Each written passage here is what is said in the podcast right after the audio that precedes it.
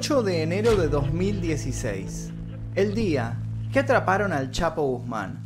Ese día el presidente de México, Enrique Peña Nieto, confirmó en su cuenta oficial de Twitter que habían capturado al Chapo Guzmán por tercera vez.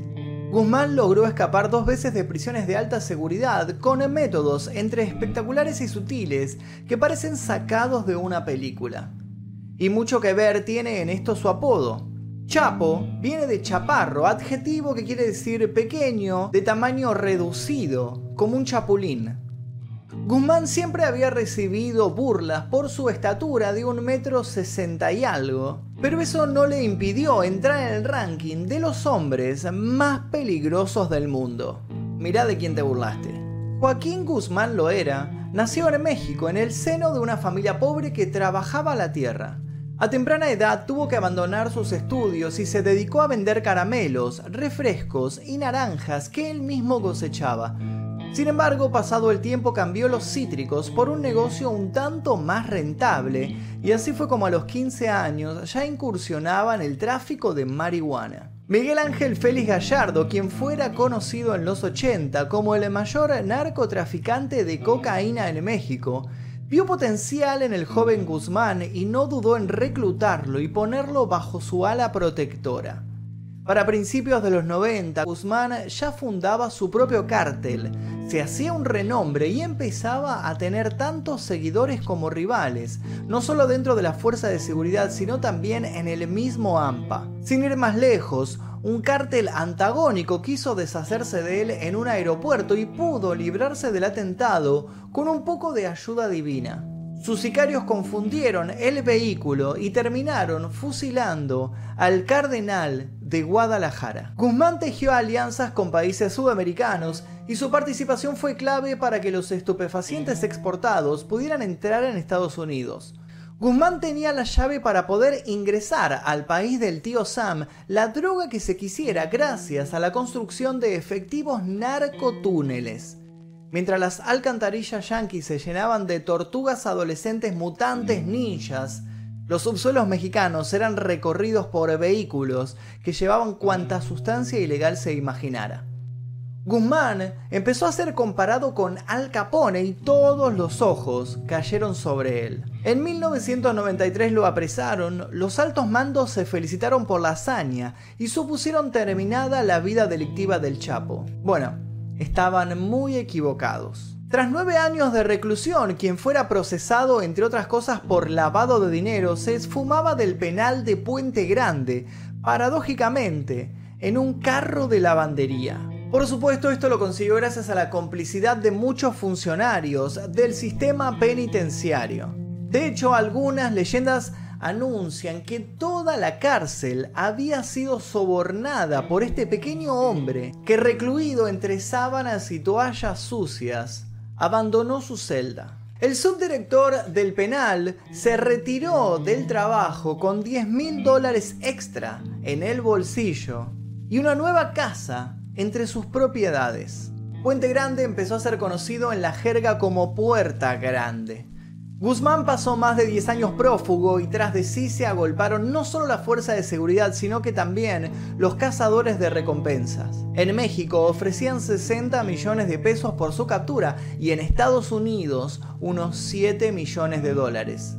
Pero ¿qué fue lo que hizo durante todos sus años escapando? Bueno, mucho se convirtió en un misterio y se tejieron un montón de leyendas a su alrededor, leyendas que imaginaban a Guzmán viviendo las más estrepitosas narcoaventuras por toda Latinoamérica.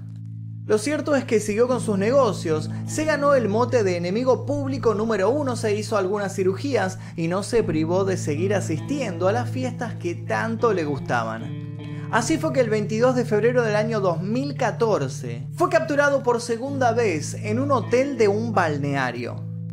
Esta vez, las rejas solo pudieron detenerlo 17 meses antes de que llevara a cabo su segunda y más elaborada fuga. En esta oportunidad Guzmán fue encerrado en la cárcel del Altiplano. Estaba recluido en el área de tratamientos especiales, pasillo número 2, estancia número 20. Guzmán volvió a contar con la colaboración esta vez ajena a la gente del penal. Algunos atribuyen el plan de esta segunda fuga a su esposa, Emma Coronel, ex reina de belleza en Durango. Emma y tres de los hijos de Guzmán compraron una propiedad en una colonia ubicada al sureste del penal. Ahí comenzaron con la primera etapa del plan de rescate.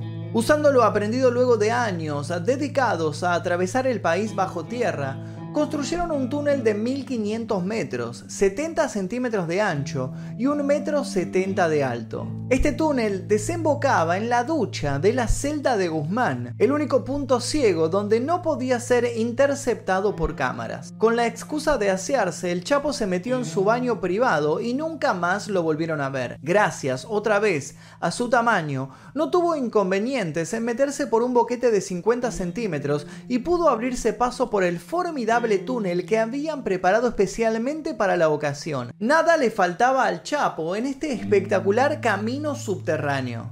Tenía ventilación, luces e incluso vehículos montados sobre rieles. Sin prisa pero sin calma salió por el otro lado en donde lo esperaba una avioneta para vivir una nueva temporada en libertad. Como diría otro Chapo de su mismo país, no contaban con su astucia. Esta vez transcurrieron 181 días hasta que la Marina Mexicana volviera a acorralar al Chapo.